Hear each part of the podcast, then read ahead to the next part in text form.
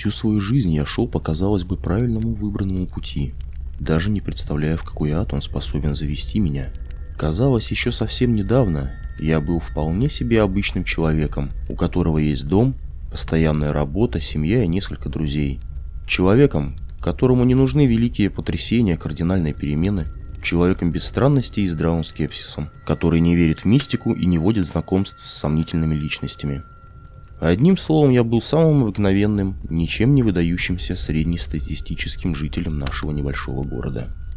Но как это иногда бывает, все может измениться в одно мгновение. И прошу вас, каждый день молите Господа о том, чтобы ничего подобного никогда не случалось с вами. Поверьте, лучше прожить всю жизнь в счастливом неведении, чем всего лишь на миг заглянуть в глаза абсолютному ужасу. Все началось одним, ничем не примечательным холодным апрельским утром, я, как обычно, шел на свою работу. Было где-то около восьми утра. Ничто вокруг не предвещало ничего необычного.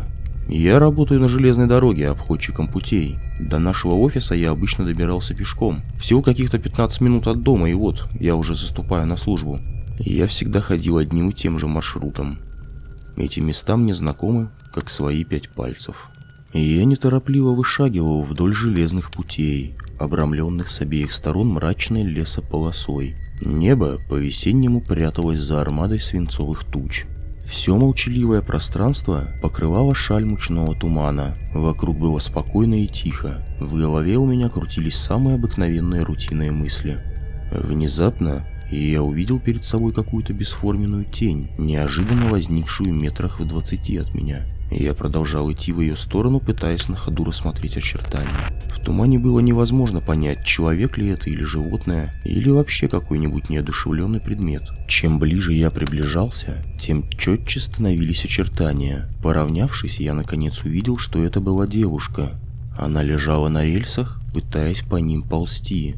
В глаза бросались ее странные неестественные движения. Руки, казалось, были парализованы, из-за чего она двигалась по земле как червь или как неуклюжая змея. Ее белый саван был вымазан грязью и кровью. Позади точно след протянулся липкий черный шлейф.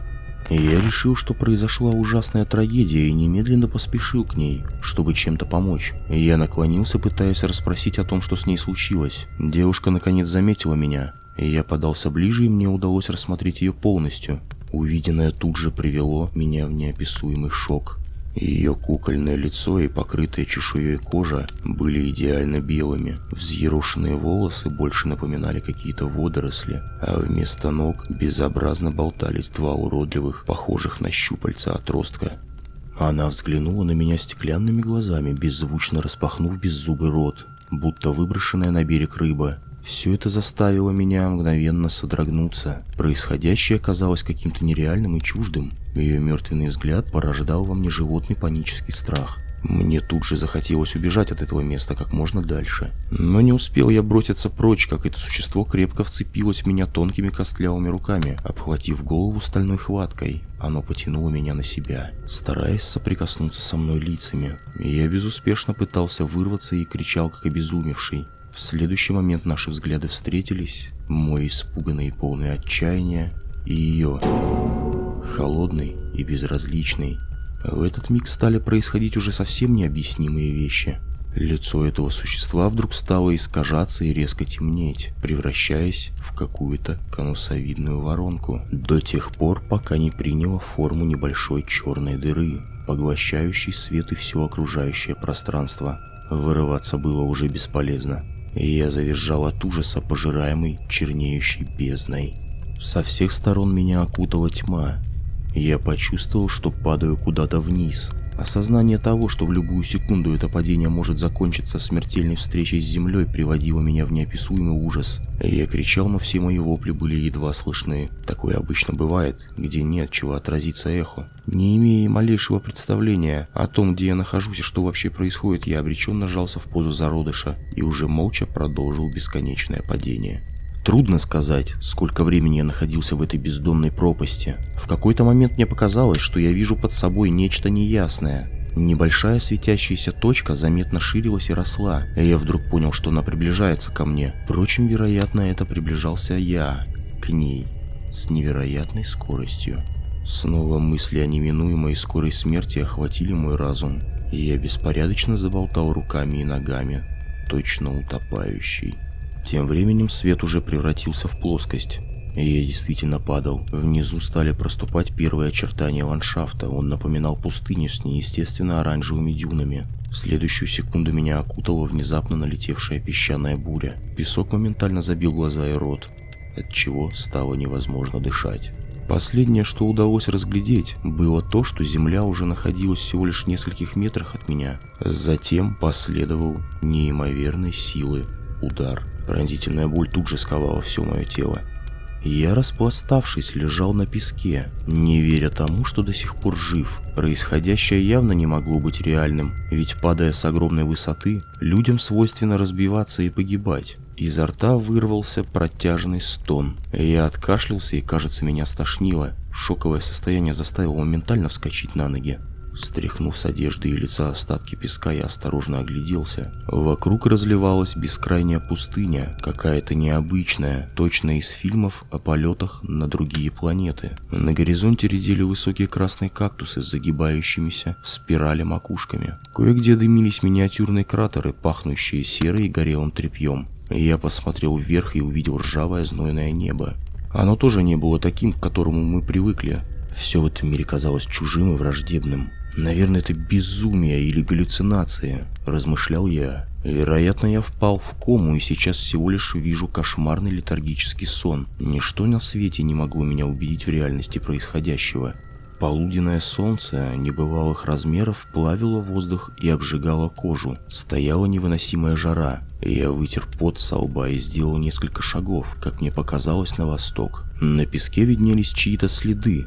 Похоже, Две огромных змеи проползли здесь в сантиметрах друг от друга. Сам не понимая, зачем я двинулся в сторону уводящего следа, я шел, и с каждым шагом силы покидали меня. Ноги сделались ватными и увязали в песке, грудь все еще болела после удара. И я с трудом глотал раскаленный воздух. Повсюду виднелся один и тот же сюрреалистический пейзаж. Мир будто застыл в режиме стоп-кадра, лишь штиль неожиданно сменяли налетающие невесть откуда горячие песчаные бури, которые заканчивались так же внезапно, как и начинались.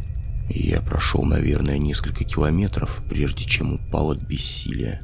Продолжая еще какое-то время свой путь ползком, я вдруг заметил, что начало смеркаться. Солнце зашло и уже не было так невыносимо жарко. Впервые за все это время вдруг повеяло живительной прохладой, я сглотнул пересохшим ртом. Голова раскалывалась от щемящей боли. Окончательно потеряв силы, а вместе с ними и здравый рассудок, я заснул прямо под открытым небом.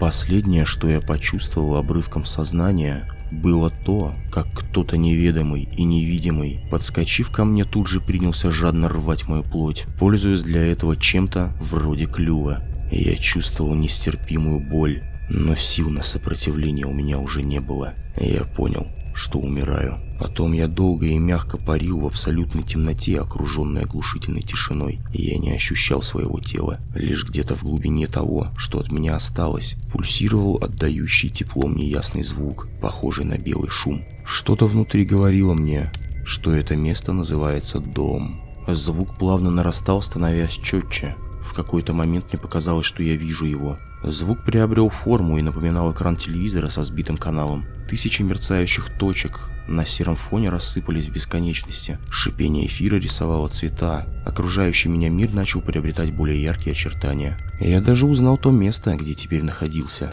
Железная дорога, обрамленная лесополосой.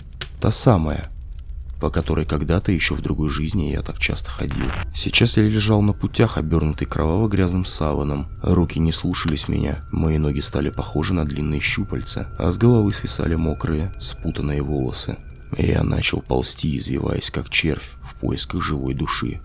«Прошу вас, каждый день молите Господа о том, чтобы ничего подобного никогда не случалось с вами», до тех пор, пока свинцовые тучи плотно сковывают небо этого мрачного мира, а молочный туман вытекает с утренних болот, живите в блаженном невидении и даже не думайте заглядывать в глаза абсолютному ужасу. Я вижу перед собой девушку.